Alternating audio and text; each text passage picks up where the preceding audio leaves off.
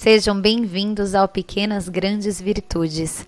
Aqui é Melina Sous e no episódio de hoje falaremos sobre a virtude da humildade.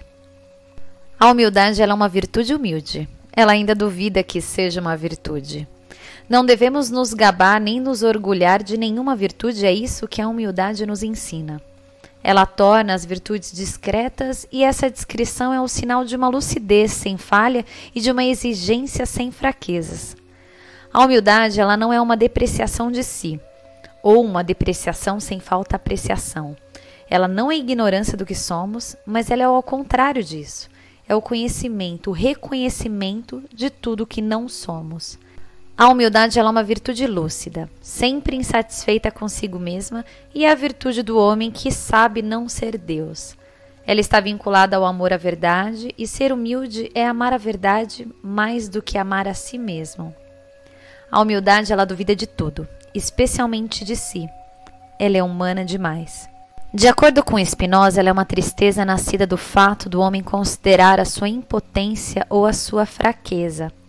Essa humildade ela é menos uma virtude do que um estado. Ela é um afeto, é um estado de alma. A humildade ela pode ajudar quem a pratica a viver conduzido na razão. É de fato uma virtude, pois é uma força maior para a alma, conhecer-se adequadamente. O contrário da humildade é o orgulho, e todo orgulho é ignorância. Ser humilde não é ser baixo. Afinal, ser baixo é privar-se daquilo que é digno. Ser humilde não é desconhecer o seu real valor, não é se sentir incapaz.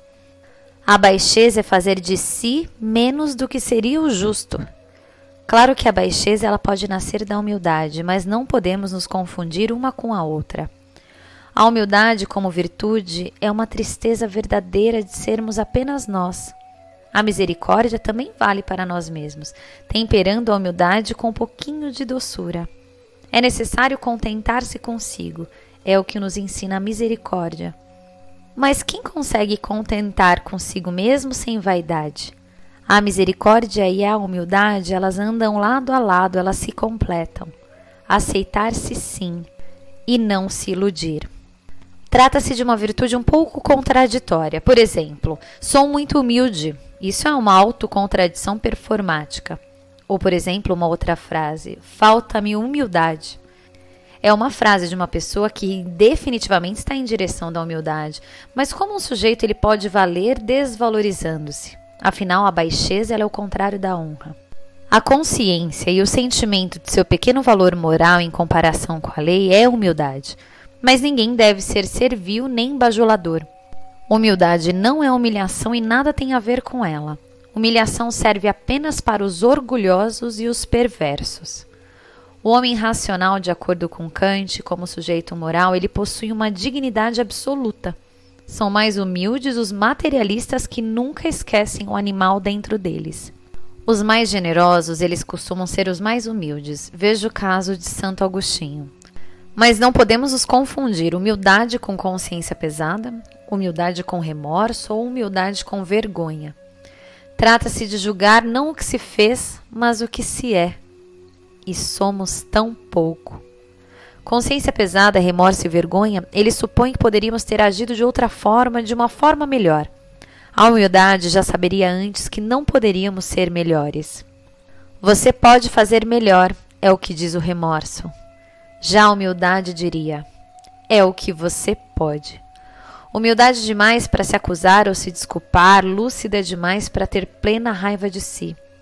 O remorso é um erro porque supõe o livre-arbítrio antes de ser uma falta. A humildade, um saber antes de ser uma virtude.